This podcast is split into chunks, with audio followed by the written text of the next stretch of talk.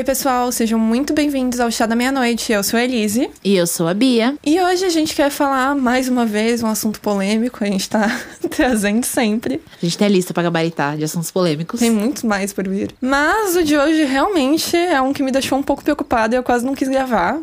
Demorou alguns, algumas semanas ou meses para convencer a Elise. Demorou.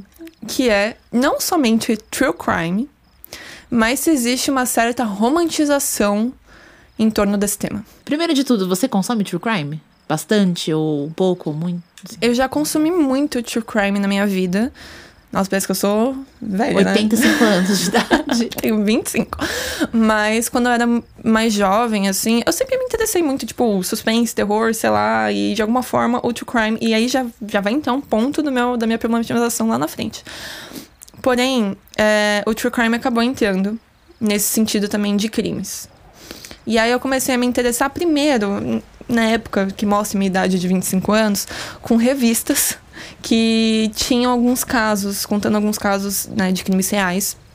Que aí passou também para vídeos no YouTube. Na época não tinha podcast, mas uh, filmes baseados em casos reais e procurar essas histórias. Aí eu comecei a comprar livros. A Dark Side tem toda uma coleção de true crime, é, que é Crime Scene. E eu comecei a comprar esses livros. O meu primeiro foi, inclusive, Serial Killers, Anatomia do Mal, que tem uma visão bem interessante da coisa. E aí eu continuei consumindo durante os anos. Eu continuava comprando os livros, mas eu percebi que a minha frequência nesses assuntos foi diminuindo. Tipo, o consumo, né? A frequência de consumo desses assuntos. É, desses casos. Logo quando eu entrei na faculdade de psicologia. E olha que hum, interessante, hum, né? Olha que interessante.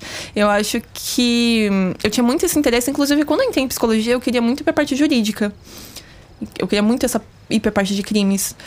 E aí o meu interesse foi perdendo, tanto na parte profissional, quanto na parte de, sei lá, curiosidade. De tipo, ah, eu quero entender como a cabeça dessas pessoas funciona. Tipo, eu já entendi. E aí eu comecei a, a ir por um outro caminho, de começar a entender o porquê a cabeça das pessoas que consomem isso consomem isso. E eu acho que tem uma parte que é saudável e tem uma parte que é nada saudável, que é o que me preocupa e que me fez afastar um pouco. Uhum, justíssimo. Eu também comecei a consumir true crime, acho que por vídeos do YouTube. E aí eu comprei aquele livro do Dark Side que é Lady Killers. Sei. Que é um livro muito interessante. É, não gosto da palavra legal, porque a gente tá falando de crimes, né? Sim. Mas enfim, é um livro muito interessante. É, mas que hoje em dia eu olho para ele e eu fico assim. Hum, eu não tenho muita vontade de pegar para ler, sabe? Porque ainda mais pelo visual. Uma, foi justamente o que me chamou a atenção na época que eu comprei. Que ele é todo rosa, tem todo um visual, assim, apelativo, né? É que tipo... todos os livros da Dark Side têm um visual Sim. interessante, né? E aí eu fiquei, tipo, nossa, sabe, toda essa aesthetic para falar de assassinas. Tipo, por quê, sabe? Enfim. É, e aí eu vi aquela minissérie do Ted Bundy, eu acho que é As Fitas, alguma coisa. Que eu não lembro, que contou com detalhes, tá? Imagens reais do, do julgamento e tudo mais. E aí depois eu comecei a ver alguns filmes, tipo o próprio filme do Ted Bundy, a série do Dahmer, que ficou super famosa. É, eu amo Mind Hunter, essa é uma série uhum. que eu acho muito boa. E que talvez fuja um pouco dessa questão do true crime, porque fala mais dos investigadores da FBI, né? Não necessariamente dos eu li dos um crimes. dos livros dele. É que tem um livro famoso, que é aquele da capa branca. Sei. Que é do investigador mais novo. Eu li o do, do outro cara, que quase ninguém fala, que é da Dark Side também, e é o meu livro de true crime favorito. É. Muito bom. Eu acho que a série foge um pouco dessa problematização. Eu acho que eles fazem um bom papel em deixar bem claro o quão horrível é essas coisas. Mas é, é bizarro, assim, a forma que eu vejo as pessoas consumindo true crime como entretenimento. Tipo. Esse é o ponto. Não, não é entretenimento. E, e a desculpa é sempre. Ah, não, mas é para se informar. Ah, mas não, mas é para eu me, pra eu me conscientizar de cuidados que eu posso ter para que isso não aconteça. Assim, quem que você tá tentando enganar, sabe? Sendo muito sincera. Porque você não tá vendo tipos diferentes de crimes com, com modos operandi totalmente diferentes. E mesmo assim, não é um que você tá vendo. Ah, olha, nossa, esse crime aqui o cara invadiu a casa e matou a mulher e tudo mais. Pô, tem que fazer isso e acabou. Não, você consome repetidamente crimes parecidos. Então, não é para tomar cuidado. Sabe? Não é. Eu acho que tem esse lado, por exemplo, eu fui pro True Crime justamente para tentar entender melhor a cabeça, tipo, da galera que começa esse tipo de crimes e conseguir conquistar meu objetivo, mas eu consegui conquistar meu objetivo muito mais na psicologia do que consumindo esses conteúdos, até porque, tipo, não desmerecendo quem produz, entendeu? Porque tem alguns que eu ainda consumo. Quem eu vejo que faz isso com responsabilidade, eu ainda consumo. Mas tem muitos que vão justamente nessa parte do entretenimento. De tipo, ah, eu vou dividir esse caso em cinco partes do vídeo. Sensacionalizar o negócio. Sensacionaliza e de uma forma de realmente tratar como entretenimento, de, de querer engajar as pessoas tal como se fosse ficção. E não é ficção. Eu acho que. Contando uma história, com aquele, aquele clima. Não, porque eu vou contar para vocês o que aconteceu. Tipo, mano. É, é. Eu acho que tem uma. Como é aquela palavra? Espetáculo? É... Acho que entra um pouco nessa parte da, da sociedade do espetáculo, sabe? De pegar a dor. Eu acho que de, em algum aspecto o ser humano ele se atrai muito em na pelo dor. mórbido, né? Pelo, mórbido, pelo mórbido. pelo estranho. A gente quer ver. A gente quer ver ao mesmo tempo que a gente não quer ver. E isso é natural. Mas não é natural a forma que a gente começou a tratar isso. Entende? É... E aí, de novo, não tratando, não desmerecendo quem faz esse tipo de conteúdo. Como eu disse, tem alguns que eu consumo quando vejo que é feito com responsabilidade, mas tem muitos que não são feitos. E outra, normalmente são pessoas que não têm conhecimentos mais aprofundados. A gente não vai ter conhecimento científico passando ali, sabe? A gente vai ter relato dos casos. Agora, esse relato ele é feito com responsabilidade? Ele é feito com respeito à vítima? Ele é feito com respeito à família dessas vítimas? Pô, eu, eu no momento que eu comecei a querer gravar, de fato, esse vídeo, foi quando eu vi um Funko Pop do Jeff Demer. Meu pai amado, velho. Não é possível. E essa série é extremamente problemática. É um bom ponto pra gente tocar, né? Essa série é muito problemática e virou trend. Eu não sei se a série é problemática, sabia? Amiga. Juro. A forma. Eu, eu, eu sabia a história dele completa. Uhum. Tipo, eu pesquisei antes pra eu assistir a série, tipo, com uma, um certo conhecimento. E no final, eu tive pena dele. A forma que a série construiu. Tá. Eu não cheguei e aí eu parei, eu parei, o, o final é absurdo, tipo, a morte do Jeffrey Dahmer é feita de uma forma que, tipo, coloca ele como coitadinho, sabe? Ai, coitado, foi problema de família que fez ele fazer isso. Ai, e aí ele foi morto, nossa. Tipo assim, como assim? E aí você ter, eu, eu, senti pena dele. Aí eu parei e falei, cara, como que eu tô sentindo pena de um cara que foi um monstro? Eles estão colocando como um personagem, que não isso? como uma pessoa real. É, exato. Falei, que que é isso? Sabe? Que bosta de série é essa? Tipo, me deu um, um, um tapa assim na cabeça automaticamente. Mas se eu não soubesse a história, ser, será que eu ia ter esse, essa freada? Até que ponto, sabe? O Ted Bundy foi a mesma coisa. Eu vi a série dele, a minissérie dessas fitas, que é super assim, explícita, que realmente conta de uma forma mais é, técnica, então fala sobre o julgamento e tudo mais. Realmente pinta ele como o monstro que ele era. E aí eu vi o filme depois do, do Zac Efron. E eu fiquei revoltada, porque no filme eles mantêm em segredo o fato de que ele é culpado.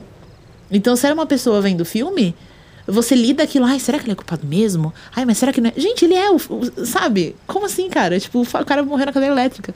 Então, assim, é um, é um sensacionalismo por trás do negócio. Ai, porque ele é um gato, ai, porque ele é. Nossa, mas ele é muito bonito. Tipo assim, não. sabe? Eu, eu falei isso porque eu fico na dúvida, por exemplo, se a série é problemática Acho que o filme do Ted Bundy é outro, outro, outros 500. Ou se as pessoas romantizam o que não deve ser romantizado. Acho que um pouco dos dois nesse caso. Porque eu, eu comecei a série, mas eu não quis terminar. Eu já tava numa fase que eu tava muito afastada do true crime. É, o Jeff Demer, eu já conheci o caso, já pesquisei muita coisa, já estudei muita coisa, já li também livro que não, é, não, não foi o livro dele, mas foi aquele livro do amigo dele, meu amigo Demer. Eu sei que é citado esse, esse livro também na série.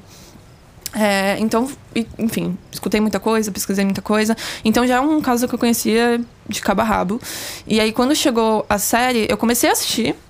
Até porque eu gosto do, do diretor, que ele fez também na American Horror Story, enfim. É, gosto do ator. Qual é o nome dele mesmo? Tava tentando ver aqui. Evan Peters? É, é, isso. Gosto do ator, então, enfim. E já conheci o caso, fui assistir. Mas eu já tava muito afastada, eu não me senti bem assistindo. Esse, acho que começou a chegar nesse ponto pra mim, sabe? Eu já não me sinto muito confortável consumindo true crime também por esse fator. De não, não me faz mais bem consumir crime, não, não deveria, saber. Deveria fazer bem? Não, não que fizesse antes, né? Ficou meio estranho. Mas... Não, não, não, não sobre isso. Mas deveria, tipo, você vê uma história de uma pessoa que é assassinada, trucidada, abusada até a morte, tipo, isso não deveria fazer se sentir desconfortável? Sim. Tipo, Eu acho que eu tive um, um salto, assim, de tipo, ah, eu tenho interesse e curiosidade nesse assunto pra. Cara, isso me faz completamente mal. eu também, eu, eu não Mal. consumo muito hoje. Mal, eu mal, vejo, eu fico. Ainda mais porque eu tenho. Por isso que eu não terminei a série. É, eu tenho fobia de morte, né? Isso foi algo que foi intensificando e tá se intensificando ao longo dos anos. É uma coisa que tomar muito cuidado. É, conforme eu for ficando mais velha. E, cara, eu vejo True Crime agora, eu fico. Me dá um certo pânico, assim, sabe? De eu assistir uma coisa nova tal, porque é, ó, fatalmente vai ter alguma coisa com morte. E aí eu me sinto muito mal, porque eu imagino, mano, a vida que acabou. Tipo, como assim? A pessoa morreu. E aí eu começo a ficar desesperada, sabe? Mas eu, Então- eu não sei. Eu continuo sendo a favor das retratações no cinema. É meio contraditório, né? Mas eu acho uma forma interessante de contar esse caso. É, por exemplo, o filme da Suzane, que teve aqui. Mas é um documentário, não? Não, não, é filme. São três filmes. Eu não vi os filmes da Suzane. É o- Eu fiquei meio gatilhada, eu não vi. Um dos filmes é na versão dela, um dos filmes é na, na versão do- dos irmãos, e o outro é o Julgamento, que acabou de sair recentemente, pelo menos quando a gente tá gravando, é, na Amazon Prime, se eu não tô enganada. E eu ainda não assisti esse último. Mas eu, eu gostei até porque foi muito fiel aos fatos, sabe? Foi literalmente tirar o. Como é que fala do relato deles no, no julgamento? É. Testemunho. Então é bem, bem fiel, bem. Eu acho que não teve nenhum tipo de Mas glamorização ali. Mas não é romantizar isso? Então, eu não acho que. Glamorizar essa eu- coisa eu de, não- ah, o lado dela, o lado dele. Ah, eu acho que é uma forma de tentar compreender, inclusive, o meio que aconteceu ali, né? Porque eles tiveram versões diferentes. Que ficou meio confuso na época do crime. Eu não sei. Eu sei que, tipo, é uma parte que me pega um pouco, até por isso também que eu tava receosa em levar, porque eu ainda sou a favor de, tipo, ter as retratações no cinema, de ter os livros, mas eu acho que isso é muito a forma que é feito, mas principalmente a forma como as pessoas consomem. Entendeu? Tem uma dupla responsabilidade. Eu acho que tem como você fazer essas obras, desde que com responsabilidade. Agora, tem como consumir essas obras? Desde com responsabilidade, coisa que as pessoas não vão ter. Até porque a forma como hoje é vendido, e essa é palavra, true crime é vendido. É. Bizarro. É, é o Focum Pop do Jeff Demer. É a galera se fantasiando de assassinos pro Halloween. Uma, coi- desgraça. uma coisa é você se fantasiar de, sei lá, dos. do. De pânico. de pânico, do. Como é aquele lá da- das garrinhas? Do Freddy Krueger. É, entendeu? Que é, isso- é ficção, realmente é ficção. É, uma, é outros 500. Agora você vê o cara fantasiado de Ted Bundy no Halloween. Pelo amor de Deus. Pois é, imagina um cara, você vê um cara fantasiado de uma pessoa, de um cara que matou sua família. Exato. Exatamente. Eu, eu acho que rola um- uma certa. pessoa, sei lá, um certo desconexo entre a realidade, sabe? A pessoa meio que descola pela forma que é vendido, pela forma que é contado, é, pela forma que é lidado mesmo e é vendida essa história. Parece que as pessoas descolam, tipo, isso da realidade. Então, parece que a pessoa não realmente ela não entende no fundo assim. Ela ela vê, mas é uma coisa muito superficial, sabe? Ela trata os sa- assassinos como se fossem personagens. É. O próprio True Crime, eu vi um cara falando isso, eu concordo muito. Ele vai. A gente trata o True Crime como. A gente até traz o nome em inglês, né? A gente não, não traduziu. Porque é como se fosse um gênero. Se a gente começar a olhar em português, crime real. É um crime, cara. É um crime que aconteceu. Isso daqui, É um, pessoas crime, é sofreram. um crime real, é exato. E a gente traz esse tema em inglês justamente talvez para afastar um pouco. Não sei. Eu acho que é uma forma de enxergar. É justamente tratar um gênero, tratar como se fossem personagens. É, é- é tentar afastar o máximo da realidade. Só que as consequências foram reais. É, mesmo, é, é muito engraçado, né, pensando por esse lado. Tipo assim, ó, o que, que você gosta de ler? Ah, eu gosto de ler fantasia. True crime. Eu gosto de ler. É, fantasia, esse, mu esse mundo diferente que foi criado com sistema de magia e tal. Eu gosto de ler romance, né? Histórias de amor, de personagens que não existem e tal. E eu gosto de ler sobre pessoas que morreram na vida real. Que foram assassinadas. E que muitas vezes essas vítimas quase nunca têm respeito que mereciam, né? É, exato. É, é, e, eu- A gente nunca lembra das vítimas. e hoje em dia. E, e elas não são pessoas. Elas são elementos narrativos. Na, no True Crime. Ah, Elas são números. Você não lembra, tipo, da pessoa em si. Você só lembra que ela foi a vítima número 3 do Ted Bundy. Ou que, ai, pesado. esse foi o cara que. Ah, é, esse foi o cara que o Jeffrey Dahmer arrancou a cabeça e fez tal coisa, né? Tipo assim, mano, é uma pessoa, não é tipo um personagem, velho. Não é o personagem de Harry Potter que você fala, ah, ele morreu no livro 7, né? Poxa, que pena. Chorei muito. Tipo, e se fosse sua mãe? E se fosse seu avô? Sabe? É, Seu amigo. seu amigo de infância. Tipo, é bizarríssimo como as pessoas descolam. Ah, Se afastam, né? É. Ou gera justamente esse, esse sociedade do, do espetáculo é, com a, a mulher da casa abandonada. Aqui, que todo mundo ia pra frente da casa fazer vídeo, fazer stories. Era um negócio que, tipo, cara, qual o sentido, cara? A, a mulher foi acusada de coisas seríssimas e você tá indo pra casa, na frente da casa dela fazer story. Tipo. É. Onde a gente tá perdendo aqui? Eu, fiquei- eu ouvi um podcast sobre a mulher na casa abandonada, que acho que todo mundo ouviu. É, né? é o famoso. O da Folha, eu acho. Que foi super. Acho que é o, Ah, os sim, sim, sim. repórteres da Folha que fizeram. E aí, no final, eu cheguei no final e falei. Mano, sério que o podcast era tipo a mulher que. Tipo, abusou da funcionária dela, não foi? Que trabalha escravo e tal. E tipo, é isso. E eu ouvi, tipo, como se fosse uma história de Harry Potter. Porra, pelo amor de Deus, sabe? Eu imaginei que era um negócio, tipo. E ela é uma criminosa. É isso. É, eu não poderia só ter lido um artigo e pronto. Depois eu fiquei me questionando, sabe? Por que, que eu fiz isso? Tipo, por que, que eu consumi isso? Eu deve- eu deveria. Meio estranho. Depois eu fiquei pensando, sabe? Quando acabou. E, e pensando nesse tema de responsabilidade que você falou, o que, que seria tratar com responsabilidade? Porque eu fiquei curiosa, que você falou, ah. Tô contando que as pessoas tratem com responsabilidade. Eu O acho que, é isso? justamente a forma que você conta essa história, esse acontecimento, esse crime, trazendo realmente os fatos, trazendo é, o que foi aconteceu de uma forma muito quase analítica, mas não, né? Porque as pessoas não vão ter. Algumas pessoas não vão ter embasamento para isso. Mas sem. Justamente. Sem trazer os elementos da ficção. De linhas narrativas, de gancho, de querer prender aquela pessoa como se aquilo fosse uma ficção, entendeu? E Que eu acho que é uma coisa que as pessoas fazem muito. Colocar uma musiquinha, por exemplo, no TikTok, colocar uma musiquinha de terror atrás, aí o caso que aconteceu. é, Tem casos, inclusive, que, que estão acontecendo em tempo real e a pessoa, ai, fica. é, Até é, vamos ficar aguar- aguardando no, no próximo episódio. Tipo, você tá falando de um episódio, de um crime que está sendo investigado, Que sabe? nem aqueles universitários que morreram nos Estados Unidos, é, lembra? eu pensei exatamente isso. Nossa, esse caso, esse caso foi bizarro. Sim. E você acha que, por exemplo, tirar os elementos de gore, sem falar o que aconteceu com as vítimas em detalhe, seria uma forma de tratar com respeito? Depende. Não sei, eu acho que tratar o que foi feito, você tá relatando o que aquele assassino fez, sabe? Mas uma coisa que eu não vejo as pessoas fazendo muito é falar sobre as vítimas. Realmente humanizá-las, entende? Elas sempre ficam apagadas. É sempre quase que, que exaltando essa pessoa que cometeu um crime horrendo. É, o centro do universo é sempre o assassino, É, nunca é a vítima. sim. E é ela que, que foi embora, né? Ela que sofreu. Ela que tem uma família que tá, tá aqui ainda, ou esteve, e sofreu essa perda.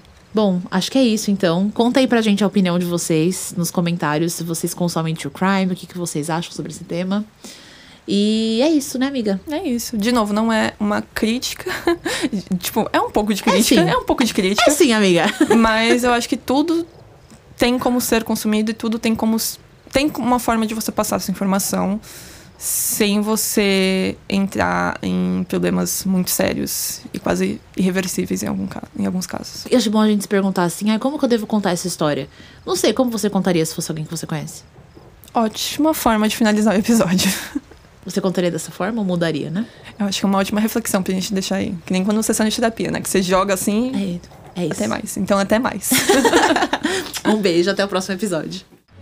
Maratona App, sua nova plataforma de literatura. Encontre leituras coletivas de seus livros favoritos, organize maratonas literárias com outros leitores, monte estantes virtuais customizadas e registre seus hábitos de leitura.